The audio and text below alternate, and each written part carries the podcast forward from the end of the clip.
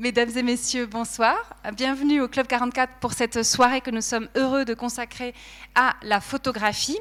Alors, tout d'abord, j'aimerais vous dire, mais je pense que vous avez pu euh, voir, attraper l'information à temps, ce n'est pas Sam Stourdé qui est avec nous ce soir, mais bien Milo Keller. Malheureusement, Sam Stourdé s'excuse vraiment, il était très chagriné de ne pas pouvoir être là ce soir. C'était un empêchement de dernière minute. Et je remercie du fond du cœur Milo Keller d'être avec nous ce soir, euh, de nous avoir fait l'amitié de s'arranger pour que euh, les amoureux de la photographie ne soient pas déçus ce soir et qu'on puisse parler de photographie. Alors, je vous le présenterai bien évidemment tout à l'heure, mais je voulais tout d'abord vous annoncer un événement qui sera très important pour nous la semaine prochaine, et j'espère que vous êtes d'ores et déjà toutes et tous inscrits, puisque jeudi 7 février, ça va être un moment, une date importante pour nous, puisque nous allons ouvrir les festivités du 75e anniversaire du Club 44. Alors, nous allons fêter tout au long de l'année pour ceux et celles qui ne pourront pas être là avec nous la semaine prochaine euh, pour des cas de force majeure, évidemment. Euh, on va fêter tout au long de l'année, mais voilà, ça va être un peu, d'un point de vue du rituel, ça va être le début euh, de ces festivités, de cette année si particulière pour nous au Club 44. Alors, on va du coup démarrer aussi un peu plus tôt, et je salue la présence de Théo Bregnard, qui est notre conseiller communal en charge de la culture, qui nous fera l'amitié aussi de, prononcer un discours. Nous aurons également le plaisir d'avoir un, discours du conseiller Monsieur Caracache conseiller d'État M. Caracage, et euh, de M. Euh, Jacques-André Maire, euh, conseiller national si je ne dis pas de bêtises. On aura d'abord les discours, ensuite on va vernir une exposition, et ça me permet de vous rappeler que derrière vous, il y a une très belle exposition qui est extrêmement poétique, et là aussi on a la chance d'avoir Michel Giroux, son auteur, son, le photographe, avec nous ce soir, donc n'hésitez pas à aller admirer encore pour la dernière fois ce soir les photos de Michel Giroux qui a immortalisé avec une infinie poésie, les arbres du creux du vent, cette région qui nous est si chère. Donc je disais, après les discours officiels, nous aurons le vernissage d'une nouvelle exposition, des photographies de Xavier Voirol, une exposition que nous avons intitulée euh, De la parole à l'icône. Euh, vous aurez le plaisir de découvrir des photographies de conférenciers qui sont succédés entre 2016 et 2018. Euh, des photographies réalisées avec une certaine euh, systématique, avec un certain état d'esprit. Et même si c'est une commande que nous avons passée à Xavier Voirol, il a, euh, dans cet espace de liberté qui a été le sien, développé une systématique et qui donne un résultat tout à fait intéressant. Enfin, on se réjouit de vous présenter cette exposition. Pour nous, c'est l'occasion de dire que ces conférenciers qui viennent ici, bien sûr, ce sont des mots, mais que d'une certaine façon, ils ont un impact sur nos yeux aussi, sur nos mirettes, sur, nos, sur notre corps, sur nos émotions, sur nos sensations, et que voilà, on voulait vous dire que dans le fond, on parle des mots, mais on arrive très vite aussi à l'icône, et avec l'idée aussi de, nous dire que si l'histoire euh, du Club 44 est mythique, et il suffit de regarder la, liste des conférenciers qui se sont succédés, euh, l'histoire du club, elle est extraordinaire aussi aujourd'hui, et, on le dit avec tout l'amour que mes collègues et moi-même mettons dans la vie de cette institution. Après le vernissage, nous aurons une conférence un petit peu particulière pour nous, et c'était un peu une façon de vous donner un signal quant à, l'esprit qu'on a, qu'on a voulu avoir pendant cette année de, de, 75e anniversaire, puisque ce sera une conférence interactive euh, qui sera une sorte de voyage dans le cerveau, et nous aurons le plaisir d'entendre Claude Clément, qui vient du Wyss Center à Genève, et Alain-Serge Poré du XEM. Vous connaissez bien aussi euh, cette entité qui euh, est beaucoup dans la recherche de points technologiques, et qui est vraiment peut-être ce nouveau visage aussi de du côté de, de cet amour pour la, microtechnique qu'a depuis toujours le canton de Neuchâtel. Alors, je vous l'ai dit, si vous n'êtes pas encore inscrit, simplement inscrivez-vous. L'entrée est libre, euh, mais c'est pour des questions d'organisation, c'est plus simple de savoir euh, combien de personnes nous aurons euh, à accueillir. J'aimerais maintenant adresser de vifs remerciements à la librairie Payot, euh, qui nous a préparé euh, deux magnifiques tables de livres de photographie. Trois, trois, pardon. Il y en a une qui m'a échappé, pardon Vincent. Merci beaucoup.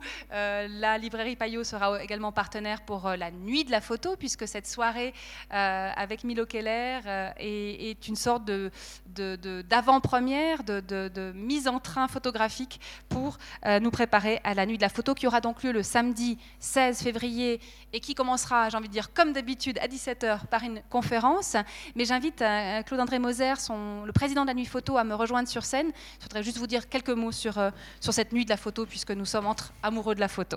Claude-André Merci, bonsoir. Bonsoir, monsieur le membre d'honneur de la Nuit de la Photo. Euh, pas grand-chose à dire. La conférence d'ouverture, ce sera les deux photographes qui ont fait les photos que vous avez vues euh, au Temple allemand sur les ruines de Détroit, qui, ont gagné le prix de la nuit de la photo l'année dernière.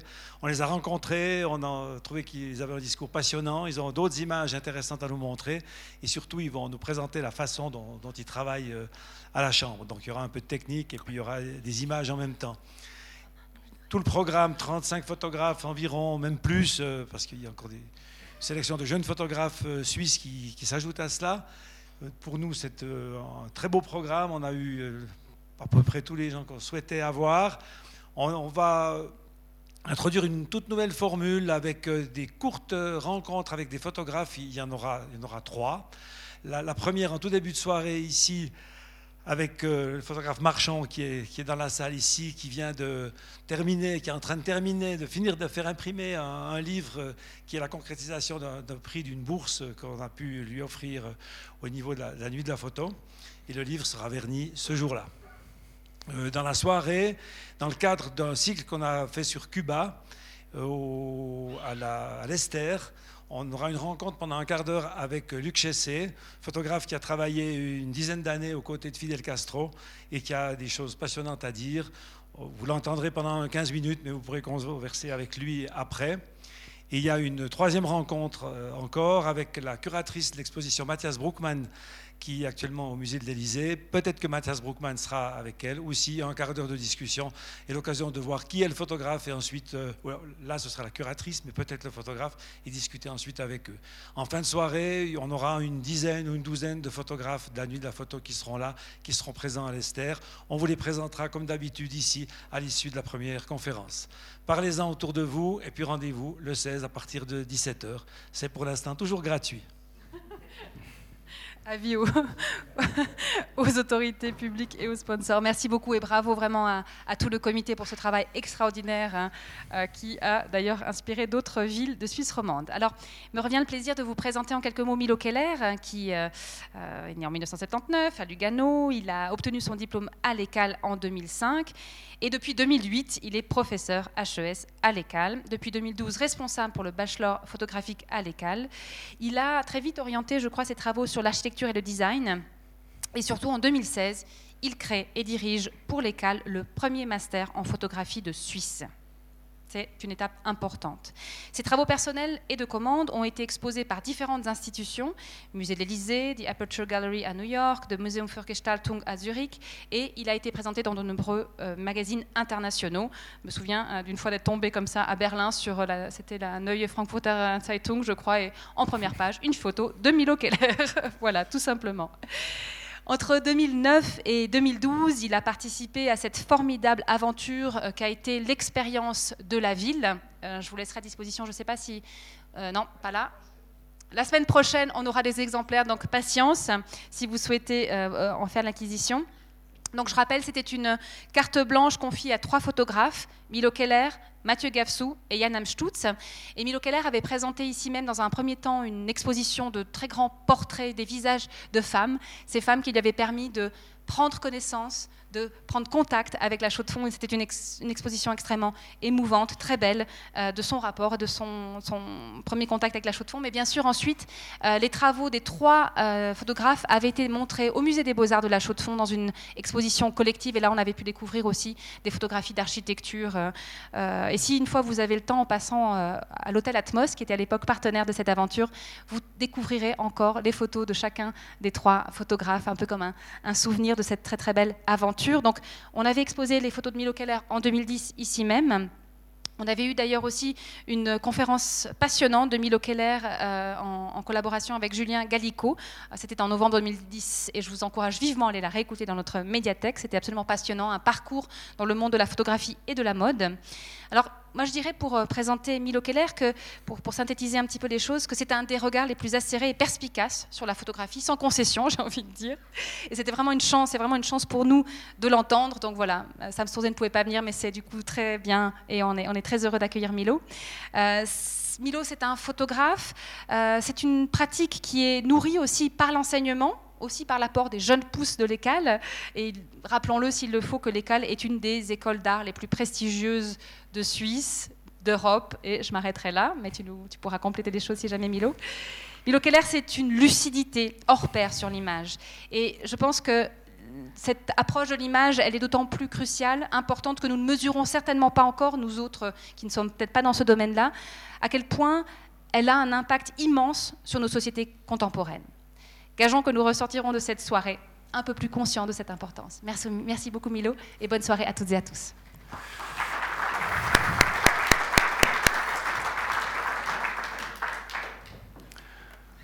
Bonsoir à tous. Merci d'être euh, présents. Merci euh, beaucoup à Marie-Thérèse Bonadonna. Merci beaucoup à Claude André euh, et André Moser pour cette invitation qui m'honore. Même si c'était pas la dernière minute, mais voilà, un peu abrupt. je suis vraiment ravi d'être ici dans, ce club 44 qui est non seulement magnifique au niveau de l'architecture, mais aussi qui a une programmation de premier plan, toujours pointue et intéressante. Il est vrai donc euh, que je connais plutôt bien la Chaux-de-Fonds et euh, que j'ai travaillé sur cette ville pendant plus que trois ans euh, grâce au promoteur de ce projet, Marcel Schiss, que je salue ici, qui était promoteur et moteur pour, pour cette expérience unique qui nous a permis, avec, avec Mathieu Gafsou et Yann Amstutz, d'explorer la Chaux-de-Fonds autrement. Et donc c'était en 2012 euh, que nous avons exposé justement les résultats euh, de cette enquête sur la ville de Chaux-de-Fonds au Musée des Beaux-Arts. Et en 2012, la même année, j'ai été euh, donc nommé directeur pour les bachelors photo à l'école. Le bachelor se portait très bien déjà, il avait une bonne réputation nationale et disons internationale. On va arrêter là. Euh, les, euh, mais il fallait quand même le réinventer un peu et imaginer de nouvelles perspectives pour les enseignements, pour toujours avoir cette reconnaissance nationale et internationale et cette pertinence pour la formation des jeunes photographes. Peu après avoir été nommé donc responsable pour le bachelor en photographie, on m'a demandé de travailler sur un projet pilote sur la création euh, du premier euh, master en photographie de Suisse, donc euh, au niveau d'études supérieures unique et qui n'était pas encore proposé pour, pour les étudiants ici, ici dans notre pays. Le travail m'a pris deux ans, c'était de 2014 à 2016, et enfin, en septembre 2016, nous avons lancé ce master en photographie, et avec le nouveau master, avec évidemment aussi des fonds spécifiques pour ce type de formation, nous avons pu lancer le projet de recherche Augmented Photography, qui était dédié au changement radical que la photographie est en train de connaître et l'image est en train de connaître de nos jours.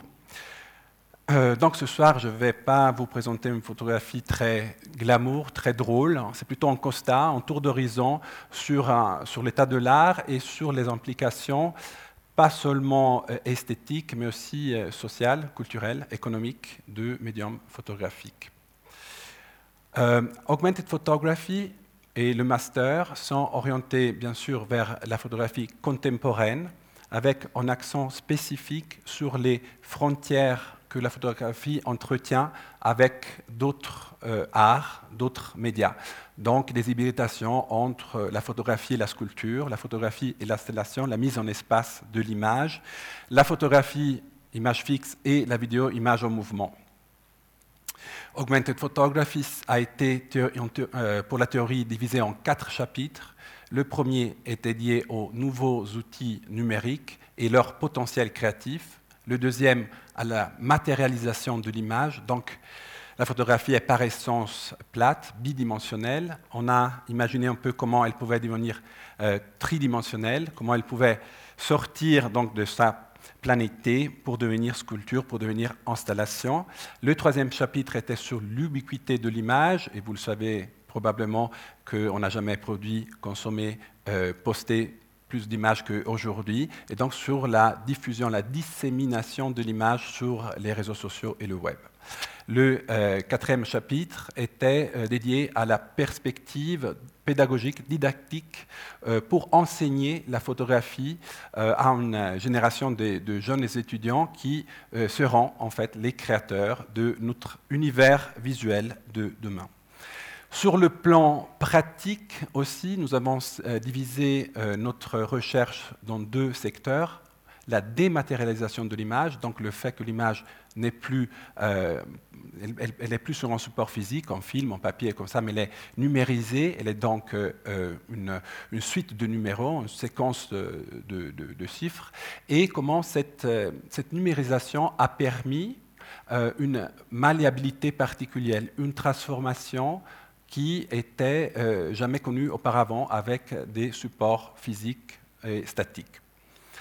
Et aussi, donc, ça c'était pour la dématérialisation, nous avons aussi axé nos recherches sur la matérialisation de l'image, donc, comme je l'ai dit tout à l'heure, euh, les hybridations avec la sculpture. Vous savez probablement que maintenant, avec des imprimantes spéciales, on pourrait les nommer les imprimantes UV, on peut imprimer sur n'importe quel matériel, sur du bois, du béton, euh, sur un objet plat, sur un objet en trois dimensions. Voilà, donc il y a plein de nouvelles possibilités qui s'offrent pour l'image photographique et nous avons tenté un peu de, voir avec, euh, avec plusieurs intervenants internationaux euh, comment on pouvait explorer justement ce potentiel créatif aussi dans une euh, version spatiale.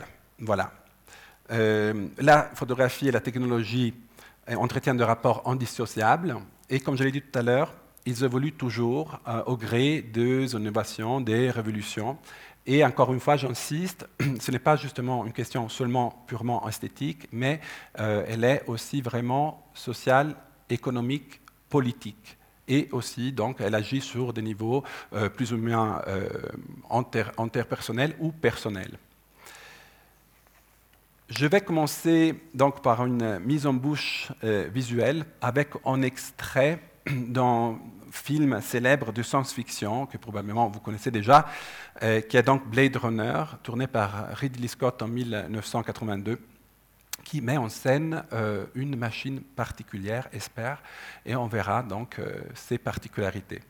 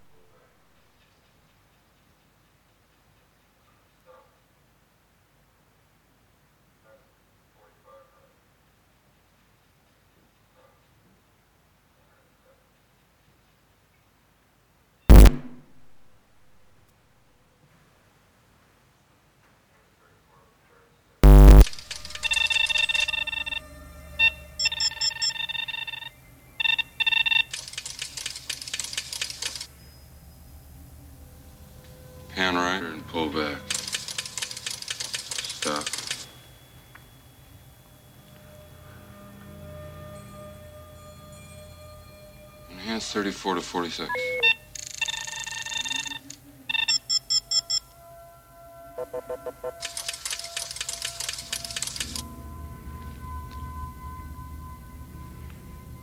Pull back. Wait a minute. Go right.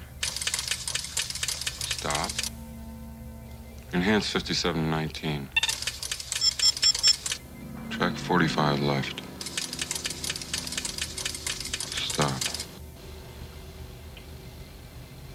Enhance 15 to 23.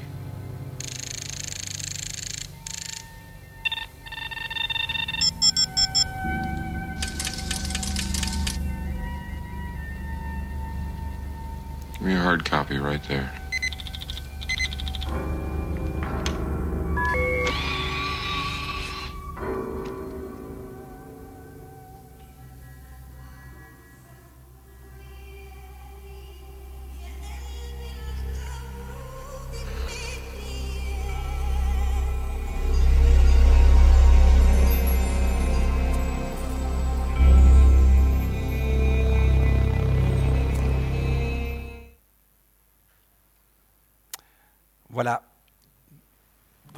Passer à la prochaine image. Parfait. Euh, donc les amateurs d'histoire de, l'art auront reconnu quelques références, notamment à Jan Van Eyck et au Cornu Giannolfini, ce miroir hein, euh, dont le- la caméra se glisse, se glisse euh, avec, avec des agrandissements spectaculaires. Et c'est donc un petit extrait qui montre, qui montre le chasseur de réplicants, Richard Decker, qui euh, manipule cet ordinateur qui s'appelle Esper, apparemment refroidi par euh, euh, un système cryogénique. Voilà, ça c'est pour la science-fiction techno-romantique. Si on laisse de côté la question, la question des réplicants ou des avatars, qui est très intéressante, qui mériterait une conférence à elle seule, nous, maintenant, nous pouvons porter notre attention sur justement cette machine. Cette machine qui, par commande vocale, crée des agrandissements presque infinis et presque euh, tridimensionnels de ces images-là. En fait, cette technologie qui est mise en scène, comme ça, en 1982, nous annonce pas mal de choses. Nous annonce la venue des commandes vocaux. Maintenant, euh, probablement, si vous avez des iPhones, vous parlez souvent à votre ami ou assistante Siri. Et aussi, annonce aussi ces gra- agrandissements presque infinis de Google Earth ou Google Street View. Donc, des technologies qui sont présentes aujourd'hui. Là, il y a des anachronismes. Par exemple, cette machine imprime des polaroïdes. Donc, euh, vous voyez, c'est une technique qui était plutôt en vogue à l'époque, mais maintenant est clairement une, une, technologie un peu romantique et dépassée. Voilà. Mais commençons, maintenant, voilà, c'était un extrait un peu, science-fictionnel, mais revenons sur euh, les notes historiques qui sont référencées euh, dans la recherche Augmented Photography. On peut avancer. Voilà. Pendant la Renaissance, le philosophe, poète et théoricien de la perspective, Leon Battista Alberti, a expliqué que le but ultime d'un artiste était d'imiter la nature.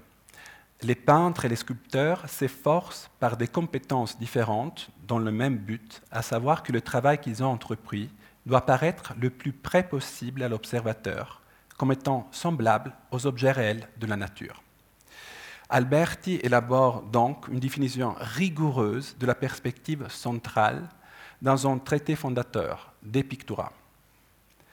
Ces théories n'impliquent pas une vision naturelle du monde, mais une image construite, calculée et aplatie d'un sujet tridimensionnel vers un seul point de vue, en œil à l'occurrence, et aplatie donc dans une surface plane. Le cube que vous voyez est une sorte de représentation sur cet écran. À partir, de cette expérience-là, les théories euh, ont vraiment évolué dans euh, toujours l'idée de la caméra obscura. Et la photographie, au début euh, du XIXe siècle, utilise ce procédé pour commencer ses expériences. Grâce, et on peut passer à la prochaine image, grâce à la projection inversée des rayons lumineux traversant la lentille, l'objet photographié était reflété sur une surface photosensible, traduisant géométriquement un environnement tridimensionnel dans un plan rectangulaire avec un seul point de fuite. Ce modèle, bien qu'il semble logiquement dérivé du dispositif technique lui-même, présente une reproduction géométrique de l'espace et implique une idée de représentation préconçue. Depuis la Renaissance, la formalisation de l'espace en peinture a montré que la traduction de géométrique de l'espace est une construction culturelle. Depuis l'invention de la photographie au XIXe siècle, l'un des buts principaux de ce nouveau médium, c'était son objectivité, son pouvoir de démontrer la réalité des choses. Après plusieurs essais infructueux, en 1827, Nicéphore Niepce réussit pour la première fois à fixer une image photographique que vous voyez ici, durablement. Il s'agit d'un point de vue en hauteur, c'était depuis euh, le premier étage de sa maison vers Chalon-sur-Saône, où l'on distingue assez clairement un ensemble des maisons et des champs vers l'infini. Le pionnier de la photographie anglais, William Henry Fox Talbot, publia en 1844 euh, le premier livre de photographie intitulé The Pencil of Nature illustrant avec précision certaines des applications possibles de la nouvelle technologie. On retiendra son titre évocateur qui définit la photographie comme le crayon de la nature. En 1885, George Eastman Kodak, inventeur et industriel, commercialise le premier film photographique et en 1888, le premier appareil portable, compact et grand public, avec un film d'une capacité, dit-il, de 100 photos. Et un slogan, puissant, vous appuyez sur le bouton, on se charge du reste. Il est amusant de constater que, euh, déjà à l'époque, les photographes professionnels s'étaient insurgés en annonçant la fin de leur métier en clamant Tout le monde va devenir photographe c'est une histoire qui se répète et se répétera euh, encore au fil des siècles. Le système de prise de vue analogique, basé sur les films Kodak notamment, continuera à dominer le marché et les pratiques photographiques pour plus qu'un siècle. On change de registre et on glisse euh, dans une siècle plus tard. À la fin des années 80, Jennifer in Paradise est devenue la première image utilisée par les frères Knoll, les inventeurs, pour présenter un nouveau logiciel, Photoshop. Cette image, à la fois anodine, à la fois répondant des codes socioculturels dominants, représente Jennifer, l'épouse de John Knoll, un des inventeurs, sur une plage à Bora Bora. Le cliché numérisé était livré avec la copie d'essai de Photoshop pour que les nouveaux utilisateurs essayent les outils de Photoshop. Et par exemple, pour cloner Jennifer on peut, quelquefois. Au cours des années 90, la photographie est massivement traduite en données numériques. Et les images deviennent plus malléables et se distancient du sujet photographique. Codées, recalculées, par des appareils et des logiciels, l'image a été modifiée, filtrée, déformée, augmentée, et elle a perdu sa pureté originale, son rapport intime, physique et chimique avec le réel. Elle a perdu son objectivité. Est-ce que étymologiquement le terme de photographie est encore approprié? Avec la digitalisation de l'image, l'écriture de la lumière, la photographie, n'est plus une empreinte directe sur une surface photosensible, euh, mais elle se transforme via le capteur en une série numérique facilement modifiable. À partir des années 90, ce n'est pas uniquement la technique et la technologie de captation qui changent, mais aussi notre modèle de perception de la réalité. Dans Augmented Photography, Klaus Gunti, un historien de l'art, nous éclaire à ce propos. Dans l'histoire récente des représentations, plusieurs développements liés aux innovations technologiques ont de plus en plus remis en question la représentation d'un seul point de vue qui définit techniquement la photographie. Le montage numérique d'Andreas Gursky, Paris-Montparnasse, réalisé en 1993, ne semble pas miner la vraisemblance de la photographie. Mais en fait, cette image présente deux points de, fuite à la suite de l'assemblage de deux images réalisées par deux points de vue distants. Rappelez-vous donc la théorie d'avant d'Alberti, de la perspective, de, seul, de point de vue unique et de la caméra obscura. Ça a l'air simple, ça a l'air anodin, c'est un changement, un grand changement. L'un des premiers exemples de l'intégration de la euh, capture, photographique multiple avec un modèle tridimensionnel apparaît ironiquement dans un autre film de science-fiction, Matrix, euh, qui met, euh, un film de 1999, qui met en scène une humanité qui vit dans une réalité virtuelle, dans une réalité 3D. I repeat, we are under attack.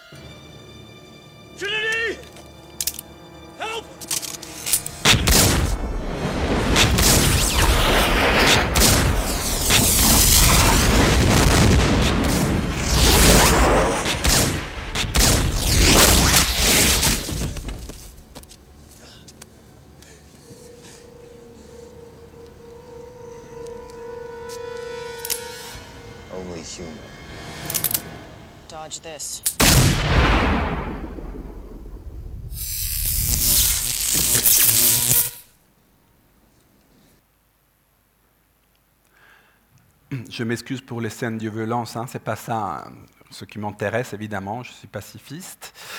Euh, ce qui m'intéresse, et on va passer à la prochaine diapositive, c'est la technologie qui est euh, pionnière derrière ce, film. vous avez vu, hein, donc, euh, quand l'acteur tombe en arrière et il y a des balles qui volent autour de lui, il y a un mouvement très particulier de caméra. Et il est fait comment? Il est fait par une série d'appareils photo euh, montés sur un arc de cercle qui réalisent des images en même temps, du même moment. Encore une fois, donc, c'est une euh, cassure par rapport à l'idée de la photographie d'un seul point de vue unique.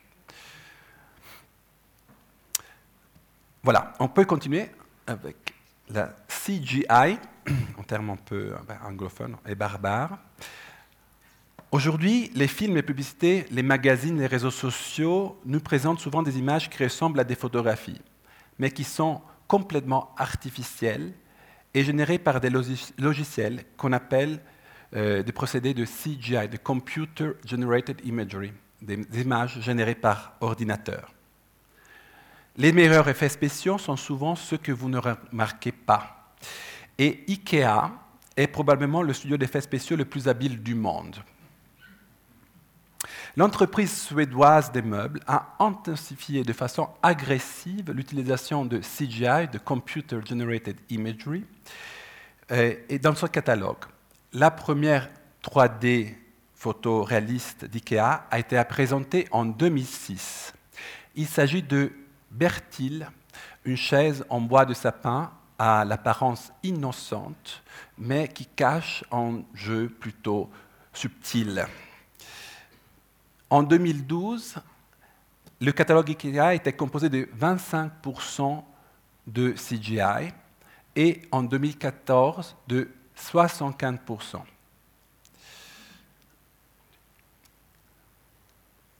Dans la dernière décennie, une autre évolution, celle de la vision machine, a entraîné l'image photographique vers un degré d'automatisation supplémentaire en la distinction du contrôle humain. Voitures autonomes, reconnaissance faciale sont parmi les applications directes de ces nouvelles technologies. Le designer britannique Timo Arnold illustre, ce nouveau état dans Robot Readable World One qui offre un témoignage à la fois fascinant, à la fois terrifiant, sur les conditions algorithmiques actuelles dans lesquelles nous vivons. Arnal a, montré un ensemble de séquences, a monté un ensemble de séquences à partir d'images euh, réalisées par des caméras de surveillance placées dans les parkings, sur les autoroutes, sur les routes, révélant le monde à travers les yeux des robots et des machines. Dans ces images, chaque objet qui apparaît dans le champ de vision est rapidement entouré d'un signe graphique, une forme géométrique et un numéro attestant qu'elle a été détectée et labellisée. Les véhicules et les passants apparaissent avec un étrange halo, euh, indiquant que leur existence a été enregistrée dans une base de données quelque part. Plus loin, dans la vidéo, vous allez voir une ligne de voiture à l'intersection, une intersection. Cette ligne de voiture est recouverte d'un système de flèches qui indique la direction du flux euh, de la circulation. Donc, ces caméras, ces systèmes de surveillance ne détectent pas seulement la présence humaine, la présence des objets, mais aussi leur mouvement réel ou anticipé.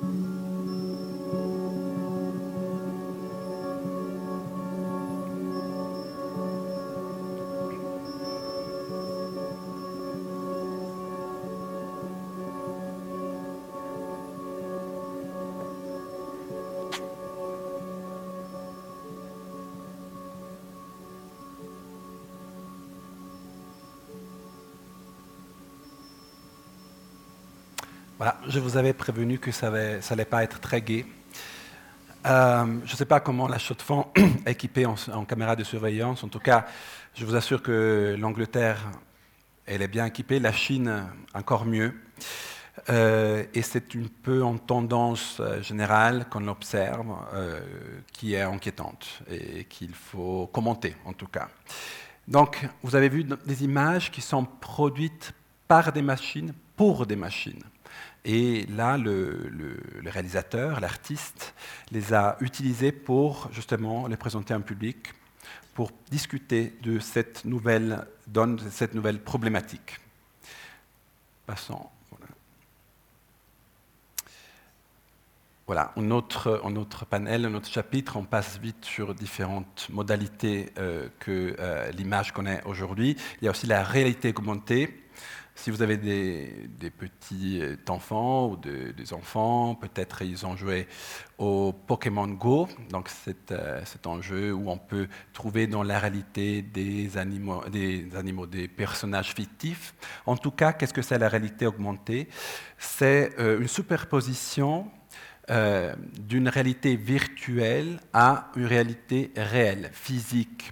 Donc, via les écrans, nous pouvons avoir des informations additionnelles superposées à les euh, informations réelles.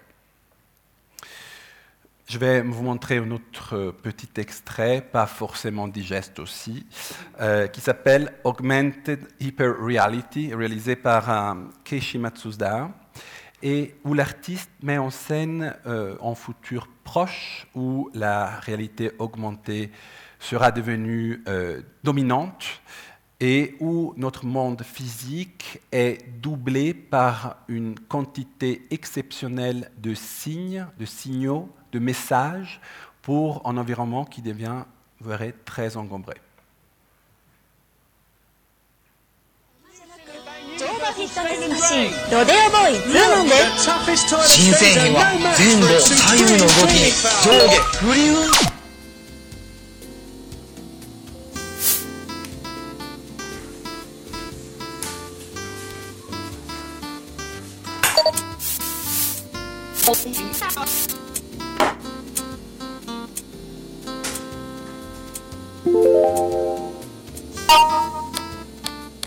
Of tea.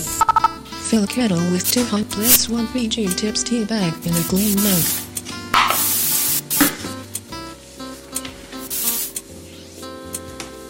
Good. Now get the skim milk from the refrigerator.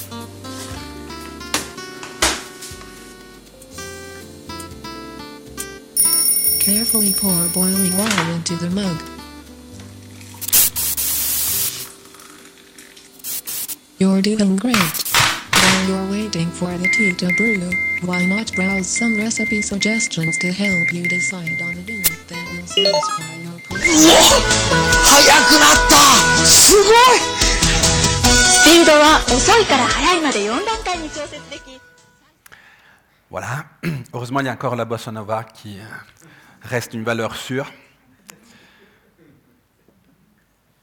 On va continuer avec... Euh, alors, euh, si IBM lança les premiers smartphones en 1994, les conséquences de ces avancées technologiques euh, pour l'image n'apparaissent clairement qu'en 2007, avec l'apparition du premier iPhone, avec ses apps, sa caméra et surtout son grand écran tactile. Le smartphone développe sa propre intelligence artificielle. Il est capable de reconnaître dans nos images, dans nos photographies, euh, les, membres d'une famille et les classer dans des dossiers spécifiques. Cet appareil a surtout, par contre, exposé l'homme, par sa connexion permanente au web, à l'interconnexion et donc à une mise en scène permanente de soi-même. euh, l'individu est devenu aussi une sorte de masse média de lui-même, gestionnaire de sa propre représentation. La logique peut rapidement devenir compulsive. If you don't exhibit yourself, you don't exist. Ces nouveaux phénomènes donnent l'impression d'accélérer l'existence, mais cette proli- prolifération d'images n'est pas gage de qualité, bien au contraire. Elle incite à la reproduction de souvenirs prototypiques, comme des couchers de soleil pris aux quatre coins du globe, tout semblables. Traces d'expériences individuelles vécues pourtant comme exceptionnelles. Euh, non, restant.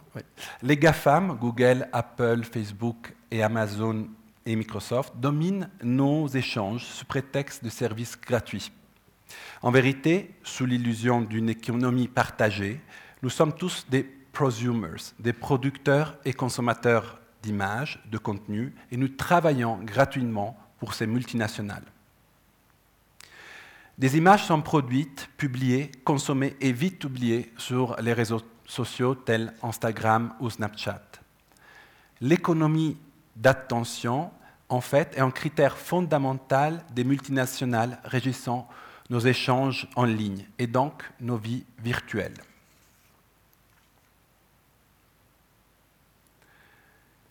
L'image et ses métadonnées sont à l'état fluide. La relation au temps de prise de vue devient négligeable puisque les caméras omniprésentes filment constamment, partout, à 360 degrés et parfois en trois dimensions. L'omniprésence de ces appareils, dirigés par l'homme ou automatiques, nous influence au niveau social, culturel, politique et personnel. Transporté par un flux en constante augmentation, le problème de l'indexation de l'archivage de visuels sans support physique s'en pose.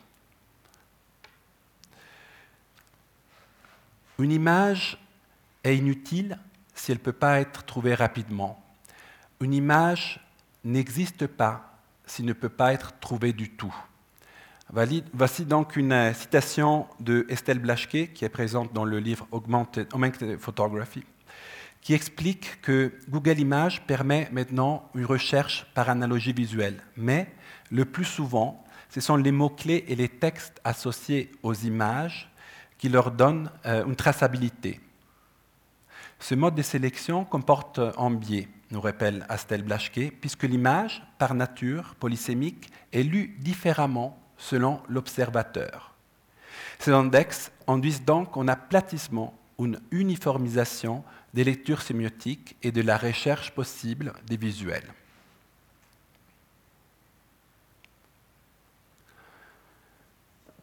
Nous vivons aujourd'hui avec les technologies présentées dans Blade Runner, dans Matrix, dans Hyper Augmented Reality et dans le film de caméra de surveillance. Et nos smartphones sont une prolongation quasi transhumaniste de nos corps, augmentant notre pouvoir de vision et de mémoire. Souvent, les écrans servent aussi à masquer des insécurités.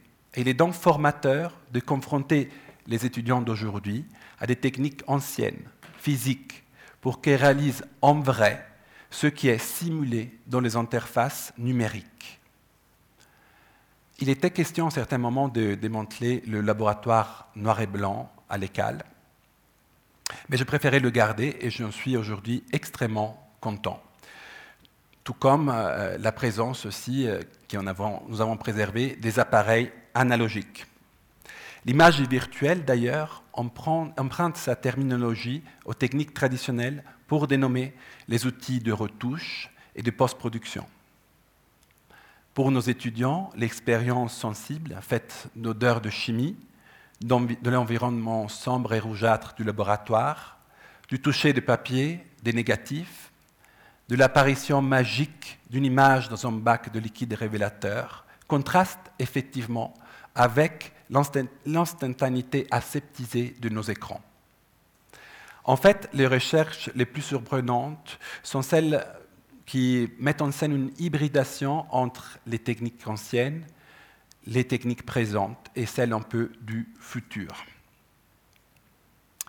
Au-delà des glissements sémantiques, ces emprunts sont une forme de transmission entre les générations de praticiens qui auraient risqué sinon d'être irrémédia- irrémédiablement séparés par les avancées technologiques. Si des périodes de désintoxication des écrans sont nécessaires pour éviter des gueules de bois algorithmiques, il est également important de passer par des moments d'ivresse numérique pour que le potentiel créatif, et il existe, puisse être exploré et contrôlé. Évidemment, sur le plan didactique, certaines techniques qui paraissent fondamentales aujourd'hui ne résisteront pas à l'épreuve du temps. Nos étudiants, des digital natives, n'ont pas connu l'avènement de l'image numérique. Pour eux, elle a toujours existé. Cet état de fait présente de nombreux avantages, comme l'utilisation quasi naturelle des interfaces technologiques. Tout en apprenant, de ces habilités, qui sont les leurs, nouvelles pour nous, en évitant surtout de tomber dans un discours passéiste, stérile, nous pensons devoir leur donner les outils pour percevoir ce tournage technologique relatif à la forme et au fond de, de la photographie. Les photographes se sont souvent battus contre les automatismes afin de maintenir et maîtriser le contrôle de toutes les composantes de l'image. Dans le virage numérique, les systèmes se complexifient et ça s'automatise davantage. Aujourd'hui encore, la compréhension et le contrôle sont la clé d'une utilisation consciente, plasticienne de la photographie augmentée. Augmented Photography a pris la forme d'une exposition et c'était en septembre 2018 à l'ELAC, l'espace, euh, la galerie de l'ECAL à Renan.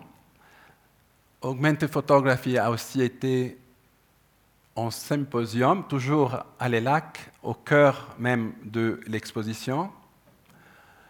Et Augmented Photography est aussi en livre, euh, en anglais, malheureusement. Et maintenant, vous pouvez enfin utiliser vos smartphones, vous avez le droit, malgré les signes que j'ai vus hein, auparavant, pour noter un site euh, fondamental, augmented-photography.ch. Je vous remercie beaucoup et je attends vos questions pour discuter.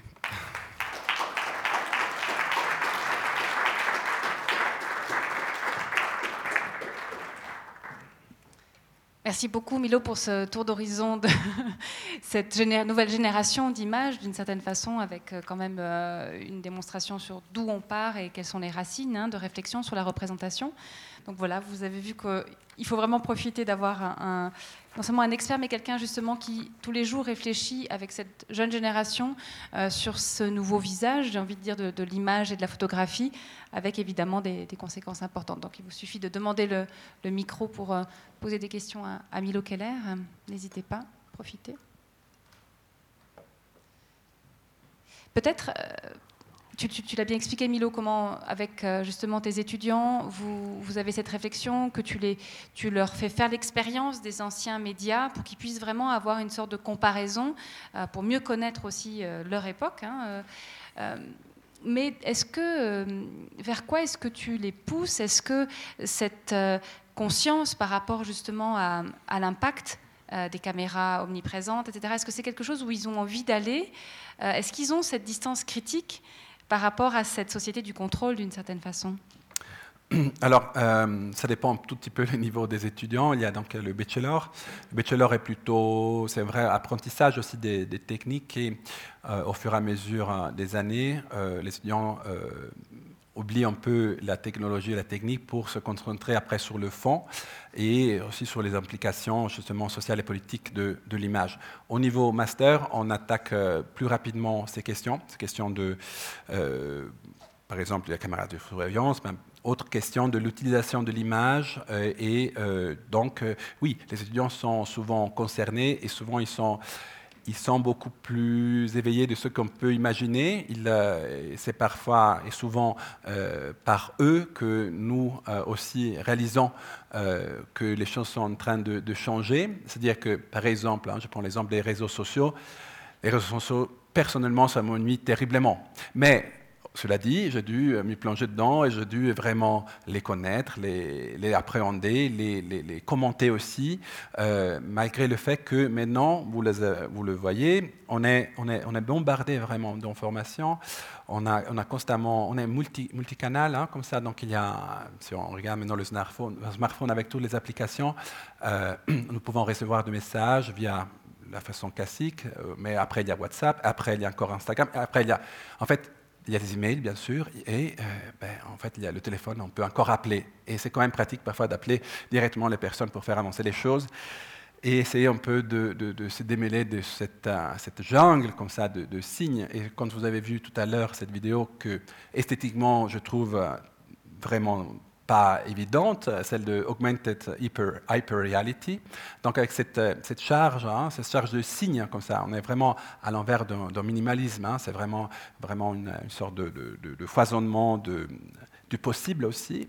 Euh, voilà, là, c'est tous des questions qui, sont absolument, absolument cruciales et euh, qui vraiment sont souvent, qui viennent souvent de- de- des étudiants. Voilà. Merci Milo. On a notre question ici?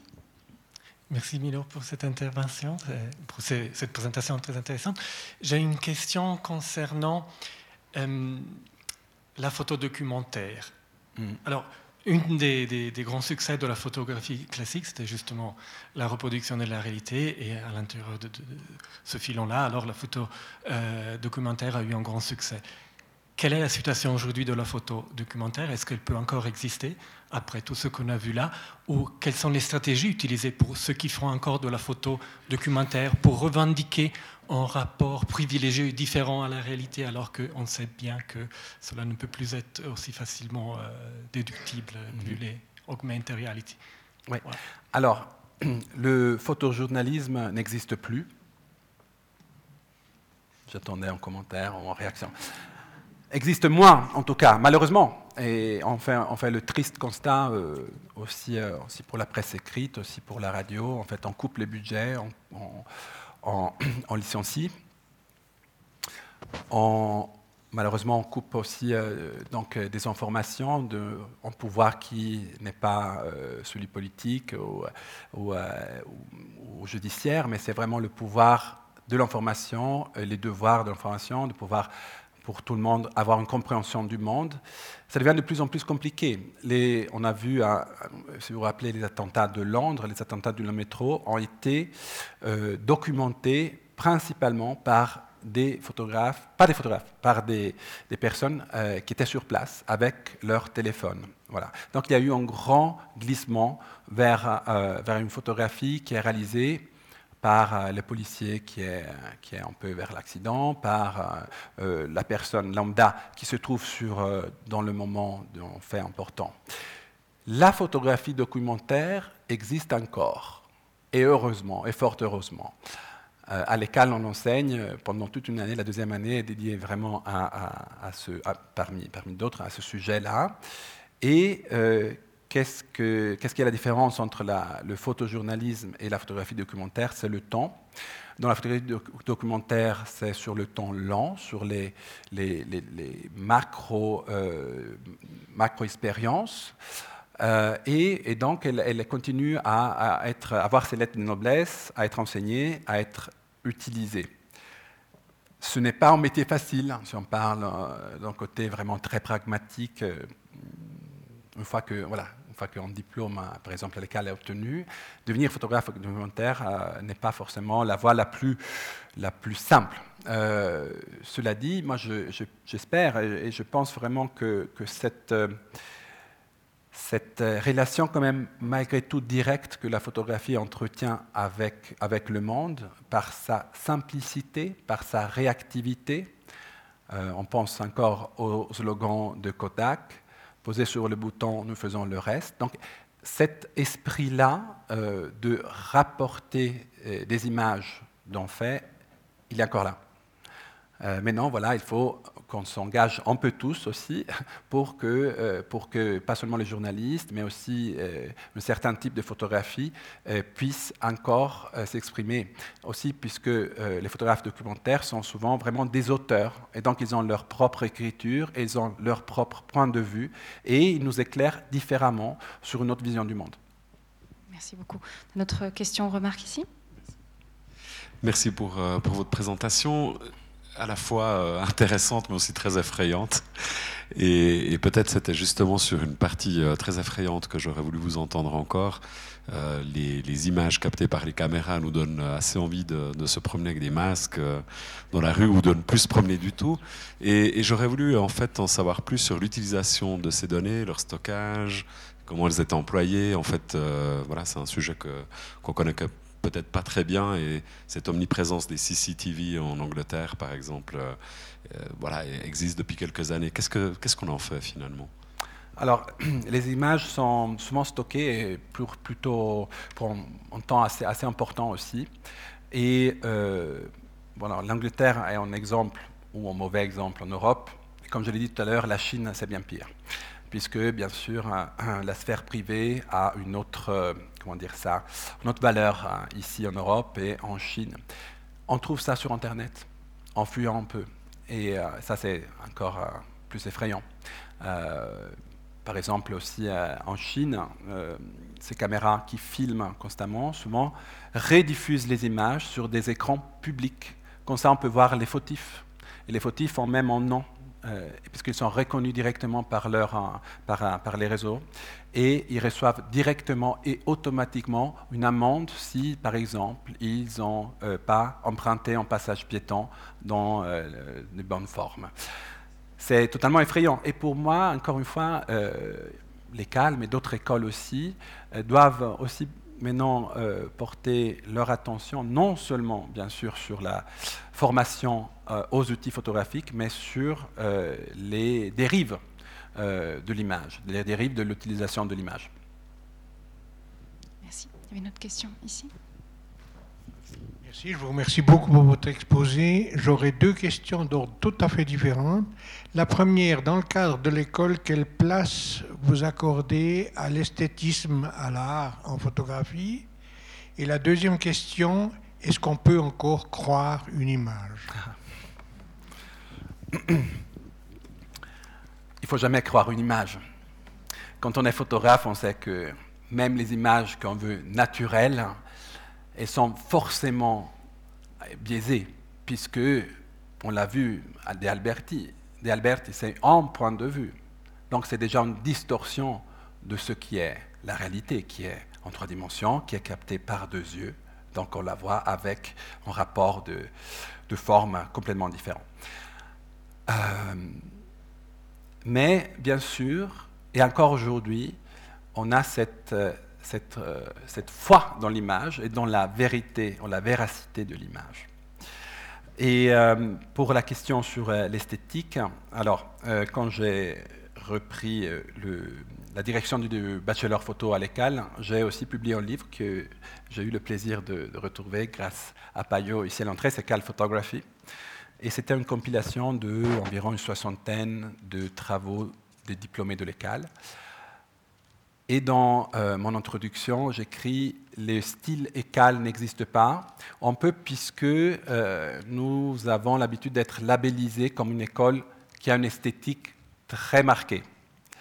Et euh, moi, j'essayais d'opérer pour que cette esthétique très marquée, aussi même, euh, comment dire ça, reproduite, s'estampe. S'estampe pourquoi? Puisque si on enseigne d'une façon assez classique euh, toutes les disciplines, euh, donc euh, le laboratoire noir et blanc, les caméras petit, moyen, grand format analogique, les caméras numériques, les outils de post-production, Photoshop et autres. Ce qu'on veut, c'est donner des outils.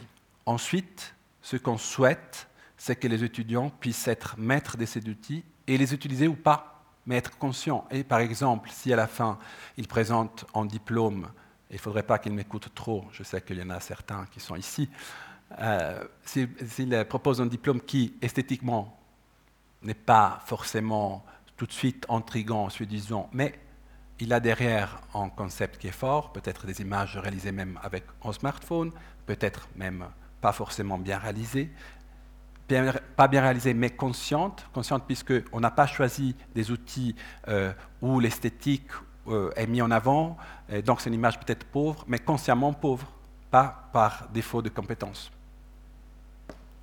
Merci. On avait une autre question ici. Je passerai aux autres. Merci. Donc, dans ce large paysage, à la fois fascinant, mais aussi qui fait peur, hein, euh, moi, ce qui me surprend, vous avez parlé d'ivresse hein, à un moment donné, et c'est ce que je vois, et c'est ce qui m'a peut-être le plus surpris euh, cette année en voyant des jeunes élèves, c'est combien cette ivresse était présente et que certains n'arrivaient plus voir la réalité. hein. On a quelques élèves aujourd'hui de 4-5 ans où on doit les, les habituer à lâcher ces écrans, à lâcher ces images. Ils n'arrivent plus à voir la réalité et on doit repasser par une sorte de béaba de l'apprentissage, euh, notamment tactile.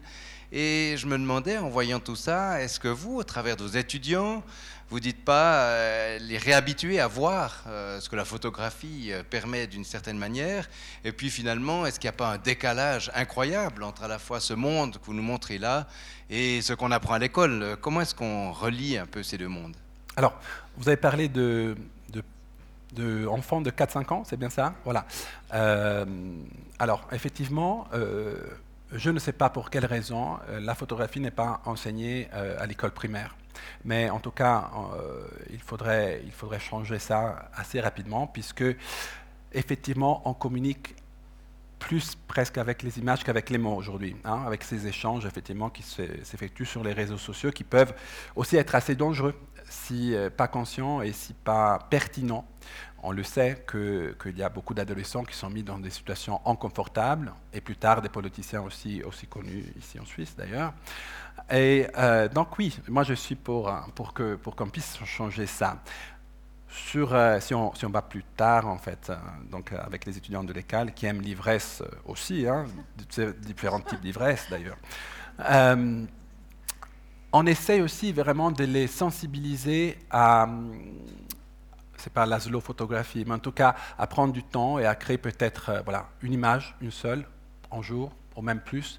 Euh, donc de ralentir effectivement, eff- effectivement cette, euh, cette boulimie euh, d'images dans la production et dans la consommation. Et on fait souvent, on amène souvent les, les étudiants en dehors de l'école. Par exemple, on les a amenés dans une forêt, forêt très dangereuse de l'ouest lausannois, à 10 km de l'école, dans une petite cabane sans eau ni électricité, mais avec des appareils photo quand même, où ils ont passé par exemple une semaine en pleine nature pour réaliser des clichés. On les a aussi, par exemple, forcés à travailler sur le territoire de Renan, donc la- l'agglomération, la, ville, la ville très, d'ailleurs très intéressante, ville où l'école est située dans l'est lausannois. Et pendant une année et demie, ils ont dû euh, travailler pour un travail documentaire dans un territoire pas grand, défini. Au début, évidemment, Renan, c'est pas forcément très exotique. Et au final, il y a plus d'exotisme à Renan qu'au centre même de Lausanne ou que dans d'autres euh, endroits de Suisse. Et donc, c'est vraiment une éducation par la patience à un regard euh, nouveau. Voilà, qui nous rassure. On avait une autre question ici? Oui, bonsoir. Moi, j'ai une question peut-être un peu plus technique. Les premiers photographes, vous avez mentionné Niepce, etc., c'était des constructeurs d'appareils. Ils avaient connaissé la chimie, c'est eux qui ont développé ces, qui ont reconnu ces, systèmes de- d'impression de pellicules, etc. Et maintenant, quel est le rapport du photographe avec l'informatique?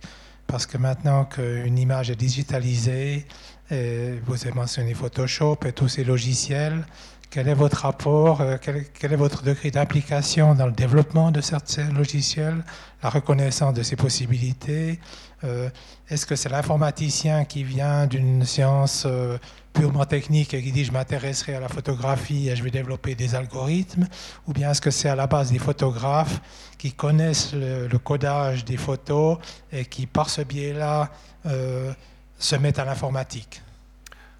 Question extrêmement intéressante. Euh, voilà, je suis un peu aussi dans, moi, dans cette, euh, questionnement. Qu'est-ce qu'on peut, faire maintenant avec, avec ces nouvelles euh, données, bien sûr, mais avec ces, ces enseignements nécessaires parfois pour, pour pouvoir agir sur, un- sur une technique qui n'est pas forcément, qui n'est pas plus seulement analogique. Alors, il y a à l'école un département qui s'appelle Media and Interaction Design, donc des- euh, design d'interaction, qui forme euh, des, jeunes designers à euh, aussi la programmation, à aussi donc, des interfaces où on peut interagir. Et souvent, ces étudiants-là ont des connaissances dans ce domaine. Dans ce domaine. Mais non, pour les photographes, nous pouvons nous appuyer justement sur des assistants. Il y a par exemple des assistants lesquels qui sont des ingénieurs peuvent les aider à, manipuler euh, vraiment le code, mais ils ne sont pas forcément euh, formés dans, euh, dans la technique précise de la programmation. Certains étudiants, par exemple, par contre, ils ont construit des nouvelles caméras. Il y a un étudiant qui a construit un nouveau drone pour réaliser son travail de diplôme avec une imprimante euh, 3D. Donc c'est là. Ça me rappelle d'ailleurs une conférence qu'on avait eue du philosophe Bernard Stiegler qui s'in- s'inquiétait beaucoup de savoir si on forge encore nos outils. Il était absolument fasciné d'avoir découvert un, atelier d'horloger ici à la Chaux-de-Fonds où les horlogers euh, découvraient qu'ils façonnaient leurs propres outils au lieu d'être agis par, euh, leurs outils. On a une autre question ici? Merci. Euh, tout, tout ce que vous présentez me fait penser à quelque chose d'assez étrange, voire halluciné, qui me semble rôder actuellement. D'abord, l'aspect augmenté, qui me paraît toujours procéder d'une diminution. Je ne crois pas savoir que l'être humain soit capable de voir quoi que ce soit en deux dimensions. Autrement dit, introduire la, trois dimensions dans une, la troisième dimension dans une photo que nous ne pouvons pas voir autrement qu'en trois dimensions, c'est un artifice technique, etc. Mais ce n'est pas une nécessité pour faire voir. Et à partir de ça, dans diverses des démarches que, que vous nous faites comprendre, ce que je vois, c'est au fond un effacement des capacités de la personne. L'écran qui lui dit comment verser sa tasse de thé. Je pense que si une voix mécanique me disait ça, je lui dirais de la boire elle-même. Pour voir. Mais il y, a- ceci d'étrange qu'il y a d'autres euh, phénomènes contemporains qui me paraissent tourner autour de quelque chose de similaire, que je dirais brutalement la négation de la biologie. C'est d'une part le véganisme, d'autre part le transhumanisme. Est-ce que c'est vraiment par hasard que ce soit au même moment que tout ça? Aussi, question très pertinente, effectivement, je ne pense pas que c'est un hasard.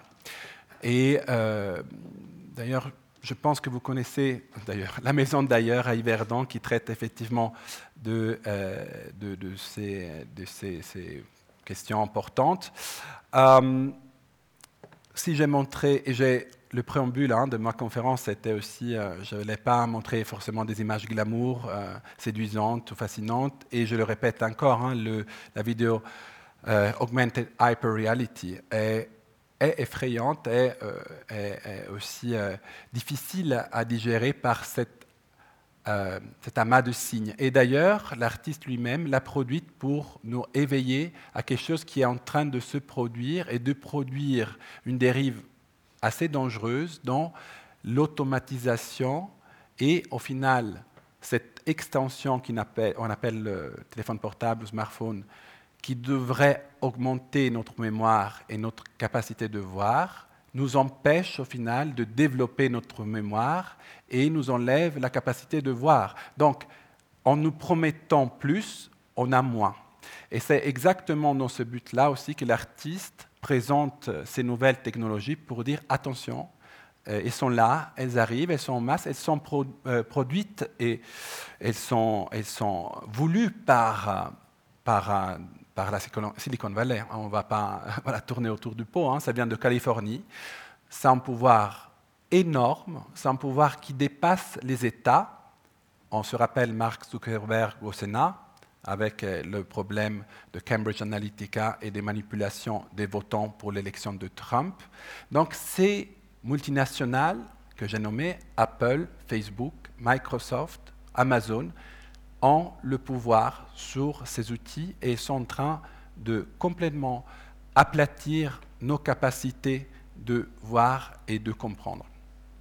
Là, je peux que vous renvoyer à une autre conférence qu'on avait eue qui était passionnante de Bernard Harcourt, euh, un spécialiste de, Michel Foucault, qui a essayé d'utiliser cette, euh, enfin, l'idée d'un, état de contrôle en montrant comment aujourd'hui les choses s'inversent et nous fournissons nos propres, euh, nous nous donnons accès à, nos vies effectivement aussi par ce biais-là. Il y avait une question ici encore? Merci pour cet exposé qui très structuré sur des notions dont on entend parler à gauche à droite, puis qui nous permettent de, structurer notre cerveau par rapport à ces situations. Je pense que c'est très utile pour tout le monde. C'est très pessimiste tout ça. Je vois les applications négatives euh, qui sont évidentes euh, dans ce que vous avez dit. Il y a la mise en garde pour les étudiants, ça c'est un petit, euh, bémol positif. L'augmentation de la mémoire, vous venez de nous dire que c'était euh, peu fruit d'imagination puis que ce n'est pas la réalité. Est-ce qu'il y a quand même des côtés positifs? Est-ce qu'on peut être optimiste avec euh, ces technologies? Alors, oui, oui, bien sûr, bien sûr. Moi, je suis un optimiste. hein. C'est difficile de, changer hein, ma nature profonde. Alors, ce qui est extrêmement positif, c'est aussi la démocratisation d'outils qui étaient réservés à une élite. Malgré le tout photographe de Kodak, la photographie était extrêmement chère et pratiquée par des gens qui avaient les moyens de s'offrir euh, ces outils. Aujourd'hui, avec euh, des moyens limités, on peut avoir par exemple la possibilité de monter des séquences euh, vidéo, par exemple, à du, un prix absolument abordable, avec une qualité présentable aussi dans des cinémas, etc. Donc il y a euh, un glissement vers euh, encore plus hein, le tout le monde photographe, qui était notion du 19e siècle.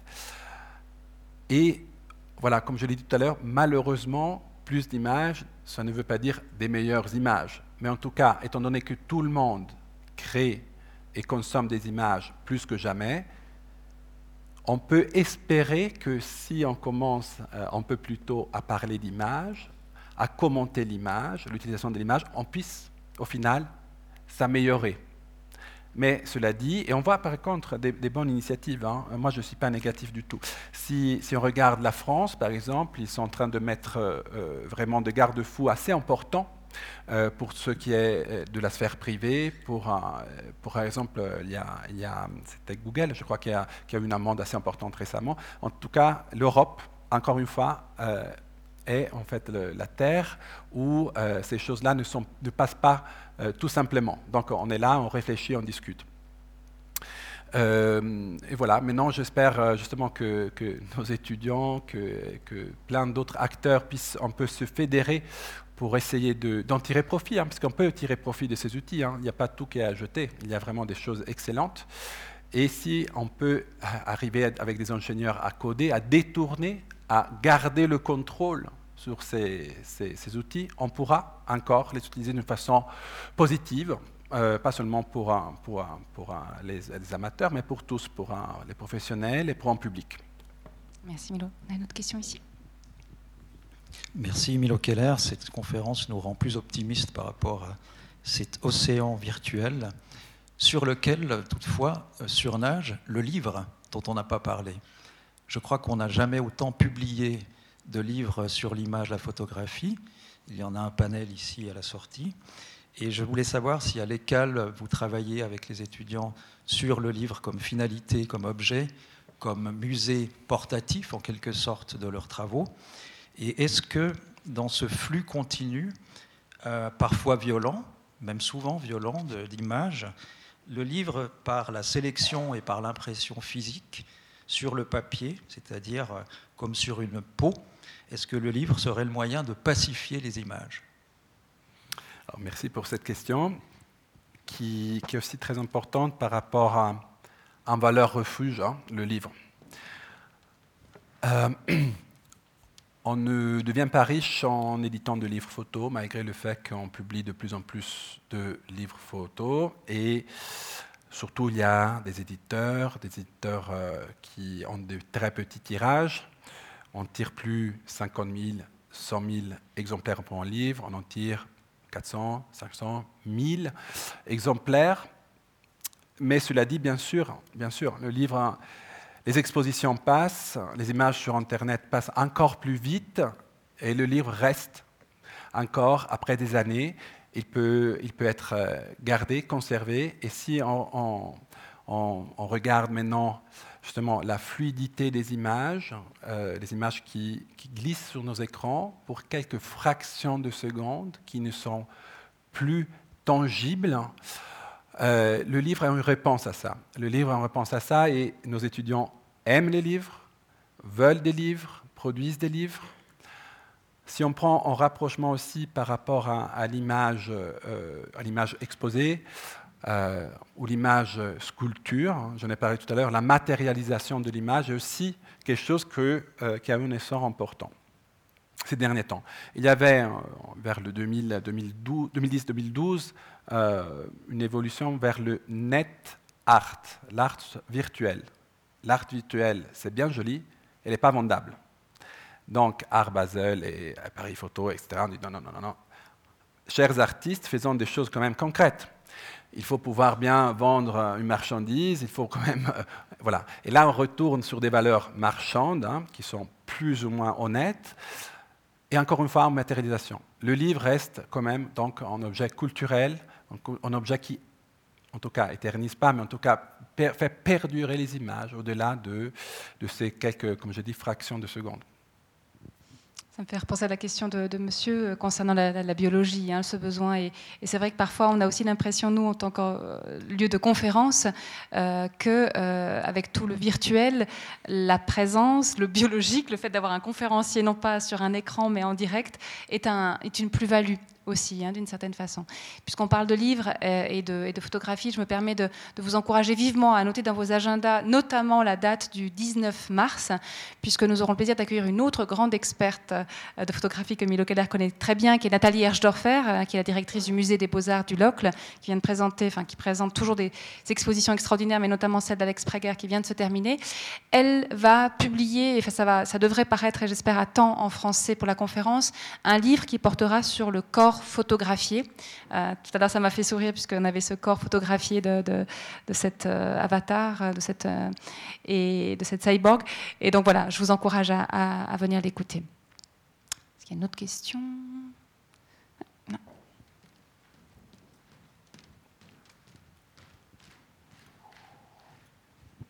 Bonsoir, merci pour votre présentation. Puisqu'on parle de biologie, j'aimerais juste euh, signaler qu'il y a quand même une grande partie d'imagerie dont vous n'avez pas parlé et puis que mon collègue Claude André aurait pu euh, mentionner, c'est l'imagerie médicale parce que avec euh, tous les progrès que l'on a fait au niveau de l'imagerie, au niveau du traitement des, images, on est capable de soigner des choses, de modéliser des molécules. On est capable d'utiliser maintenant les mêmes algorithmes, les mêmes algorithmes de machine learning qui vous aident à reconnaître euh, les Chinois qui traversent la rue au mauvais moment. Ben, ils vont vous permettre de reconnaître des tumeurs peut-être mieux que des médecins. Et puis finalement, ça va décharger les médecins au lieu de regarder euh, des, tonnes et des tonnes de clichés, ils vont pouvoir faire autre chose. Et puis ça, je pense, c'est une des utilisations, euh, on va dire, intéressantes des progrès du traitement des images. Merci donc pour une note positive. hein. Il en faut quand même, avec tout ce que j'ai dit. hein. Oui, euh, je peux que, affirmer aussi hein, qu'effectivement, il y a. En fait, les, les caméras sont devenues minuscules aussi. Donc, on peut, on peut, il y a même maintenant, pas loin de, de, de Renan, une, une entreprise qui développe des pastilles caméras qu'on peut manger pour faire une exploration de notre intestin. Voilà, si vous êtes euh, intéressé par, ces expériences, c'est- bientôt sur le marché. Mais en tout cas, bien sûr, bien sûr, euh, il y a, l'imagerie médicale a, a- permis même d'éviter des interventions euh, trop, trop grandes, puisqu'il ne faut pas regarder l'intérieur du corps. On a d'autres possibilités. Et donc, voilà, on a, bien sûr, ça c'est une bonne chose. D'ailleurs, la, conférence de la semaine prochaine sur ce voyage dans le cerveau, c'est bien l'idée. Alors, c'est le premier cerveau, c'est pas le deuxième, mais euh, d'imaginer ce que, ce que des toutes petites, effectivement, euh, caméras pourront. euh, J'ai vu quelques images déjà de, neurones. Enfin, on se, on se balade dans des zones. toutes nouvelles euh, où l'image, à moins d'être chirurgien, enfin voilà, on- ça nous permet de découvrir de belles choses. Euh, Il y a une question là, j'en garde une petite. Et juste pour revenir à l'imagerie médicale, il y a une étudiante qui a travaillé avec une euh, caméra endoscopique pour un projet. Donc, euh, on utilise même ça. Tout est bon, André. On a dit on- que les enfants sont fixés sur les images, qu'on entend souvent dire que les étudiants, on doit les sortir de leur habitude à être collés aux images. Euh, mais comment est-ce qu'on explique qu'on se met à préférer des images qui finalement nous coupent de- des autres à ce qui se passait avant au niveau social? Ah, vaste question. Euh, c'est plus simple, probablement. C'est plus simple de ne pas se déplacer et venir ici ce soir, pour moi, qui a bravé les éléments, pour vous, que vous êtes venu, je ne sais pas encore si de, près ou de loin. Ça masque une insécurité. C'est plus simple de, en arrêt de bus, regarder un écran plutôt que de parler à quelqu'un qu'on ne connaît pas. Et euh, donc, c'est en valeur un peu, un peu refuge encore, mais un refuge de quoi? Un refuge d'un petit monde qu'on peut, qu'on peut faire à, à nous seuls, en ayant cette fausse impression d'avoir des milliers d'amis, et encore une fois, avec peut-être cinq ou moins amis réels. Combien d'amis vous avez? Vous avez les, les 1500 amis que vous avez sur Instagram, ou vous avez trois amis fidèles? C'est toujours la question. Et donc, on a, on a une illusion, encore une fois. Avant de passer la, parole à monsieur, j'avais une question par rapport, alors qui est plus sur l'évolution des, expressions artistiques. On a l'impression qu'il y a quand même de plus en plus, effectivement, et ça va peut-être dans le sens de ce que tu fais avec tes étudiants, d'artistes qui se questionnent sur les techniques. Euh, des expositions à Mannheim, sur des robots qui sont. Enfin, il y a quelque chose, dans, il y a une sorte de tricotage, j'ai envie de dire, entre un monde de la. Plastique, qui soit photo, sculpture, etc., et ce monde de la technique. Est-ce que c'est une chose que toi tu constates et que c'est une évolution que tu vois Parce qu'il y a un besoin de questionnement? Absolument. En fait, il y avait, dans la photographie, comme je l'ai dit euh, tout à l'heure, pour presque un siècle, était, était basée sur un modèle clair qui a été proposé par Kodak. C'est des films, un appareil photo, en format analogique. Maintenant, on a tellement de possibilités et d'options que, euh, que vraiment, ça devient en, en modalité d'expression. On n'est plus euh, innocent quand on choisit une technique ou une autre. Et donc, on en fait souvent le commentaire.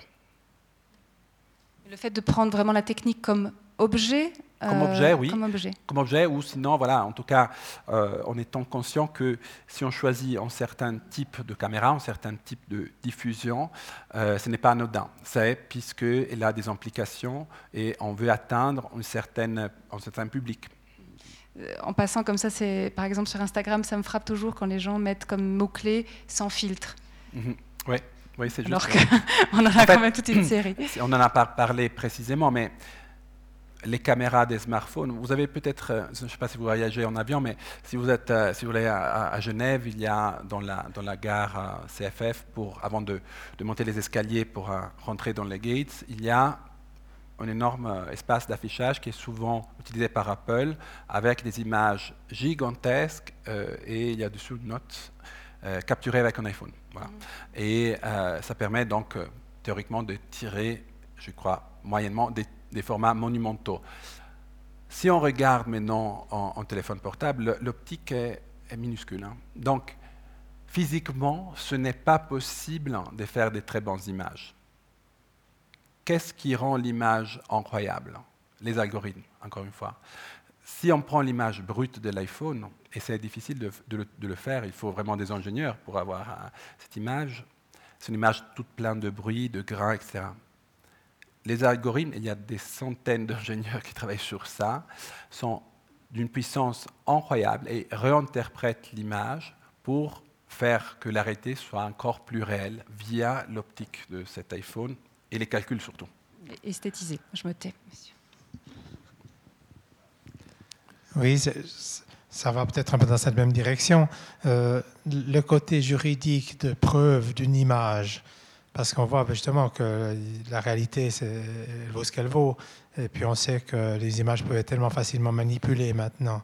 Mais est-ce que la police scientifique ou est-ce qu'il y a quand même des moyens techniques de pouvoir démontrer qu'une image a été manipulée, a été euh, trafiquée par rapport à la prise de vue originale? Est-ce que ça se démontre? Et puisque c'est aussi dans vos ressorts ou dans vos travaux Alors, collaborer alors, à ça? euh, on n'a pas particulièrement travaillé sur ça, mais euh, les images sont toujours, les images numériques hein, sont toujours accompagnées de métadonnées, donc euh, de l'information euh, qui peut nous informer sur euh, le temps de prise de vue, la géolocalisation et plein d'autres, la caméra qui a réalisé l'image, etc. Et on peut aussi voir si le fichier est brut ou pas, s'il a été modifié en allant chercher dans ses références sources. Donc effectivement, on pourrait voir ça après, comme je l'ai dit, hein, souvent les images sont déjà un peu recalculées, mais c'est une question esthétique et pas forcément du, sujet de l'image. Il y a encore une question ici. À mon avis, on a donné un rôle à la photographie euh, des, des, clichés de, la réalité et trop, trop fort par rapport aux autres arts. Et, hum, mais en fait, depuis le début, la photo elle était touchée. Par exemple, il y a beaucoup de mariages en blanc et noir, euh, en photo, et avec des couleurs. En fait, on voit madame et monsieur avec des maillots, des différents maillots, parce qu'en fait, on n'a pas peint le même, euh, euh, avec la même couleur. Ou bien, il y a eu beaucoup de photos des, personnalités ou des, personnes qui pouvaient se donner le moyen de payer justement le photographe pour une photographie d'une personne déjà morte, mais on touchait les yeux. Euh, pour laisser une trace de cette existence. Et euh, je pense que, en fait, l'histoire de la photo, peut-être un peu plus tard que les autres arts, pour une question technologique, a été avec des touches et avec, euh, comme toute innovation, avec des, pros et des contre. C'est vrai, et c'est vrai que l'image photographique a été retouchée dès le début. Hein. On peignait sur les images, effectivement pas seulement pour ajouter des couleurs, mais surtout pour masquer des détails ou pour, pour refaire. Et d'ailleurs, c'était un, travail. Hein. Il y avait le retoucheur photo avec ses, ses, ses, encres, pigments, qui pouvaient faire des choses euh, exceptionnelles. Par exemple, on se, peut-être euh, pour les, les gens qui, qui connaissent l'histoire russe, on sait bien que les Russes étaient, étaient des très grands manipulateurs d'images on a fait disparaître Trotsky de plusieurs images après qu'il était, il était devenu un personnage qui n'était plus euh, accepté par le, par le parti. Cela dit, depuis les années 90, 90, donc c'est beaucoup plus simple. Avec les outils que nous avons aujourd'hui, on peut le faire en quelques euh, clics de souris. Par exemple, l'image que j'ai montrée tout à l'heure de Jennifer à Bora Bora, cette jeune femme de dos avec une mer cristalline, je l'ai dupliquée en une minute juste pour vous donner un peu euh, cette impression cet après-midi quand j'étais en train de terminer de préparer ma conférence. Donc c'est juste la, facilité qui a changé maintenant encore. Donc l'image est encore moins crédible. Je n'ai jamais cru à les images, mais c'est encore moins crédible aujourd'hui. Je ne sais pas si encore une question. Euh, encore une question. Ça a suscité euh, beaucoup d'interrogations. J'aurais encore une petite question dans un domaine qui est peut-être un petit peu marginal, mais j'aimerais savoir si vous réfléchissez sur la notion d'hologramme et le fait de pouvoir ressusciter un certain nombre de personnes grâce à cette technique. Et en complément, peut-être qu'un jour, vous viendrez donner une conférence ici tout en restant à l'école. Oui, les hologrammes, c'est très intéressant. D'ailleurs, nous avons, euh, fait une, expérience, puisque nous avons travaillé avec justement la maison d'ailleurs euh, il, y a deux ans sur, la thématique du transhumanisme. Et puis, il y avait une étudiante qui essayait de développer cette, cette technique de, l'hologramme. Euh, il y a déjà il y a Google, hein, encore toujours eux, qui sont en train de travailler sur effectivement une projection euh, qui, qui, crée un hologramme sans devoir construire cette, euh, euh, ce système avec, avec les miroirs. Fascinant, absolument, oui, oui. mais j'aime bien venir ici en chair et os, hein, quand même. Nous aussi, on aime bien. Effectivement, ben, on a des exemples politiques aussi hein, de ces tentatives par rapport aux hologrammes. Oui. Mais je pense qu'effectivement, vive la chair et l'os. Voilà, bah écoutez, je pense que merci beaucoup au public, merci évidemment infiniment à, Milo Keller parce que je pense que c'est vraiment une, une conférence fermant, c'est-à-dire que on va repartir avec toute une série de questionnements qui ne sont pas forcément négatifs, euh, mais sur, comme souvent, comme toujours, c'est aussi la conférence d'un Serge Tisseron sur les robots, de dire, euh, ne nous laisse, enfin, décidons-nous ce que nous voulons faire de tous ces outils, de tous ces, et, plus on sera conscient, moins on pourra être manipulé, et, ou si on se fait manipuler, ce sera en toute conscience, c'est pour le plaisir d'être manipulé, mais au moins on saura. Merci beaucoup. Merci. Ilo va rester encore quelques minutes avec nous, le bar est ouvert, il y a des formidables livres de photos à aller regarder et acheter, puisque le livre, on l'a dit, toute son importance, le livre de photographie. En tout cas, merci beaucoup. Et puis évidemment, rendez-vous pour tous les amateurs de photographie euh, dès le 16 février, enfin pour la, nuit de la photo à 5h pour la conférence et ensuite les projections à 19h. La conférence de Nathalie Herschdorfer le 19 mars et bien sûr pour ce voyage dans le cerveau la semaine prochaine. Merci beaucoup, Milo Keller. Merci.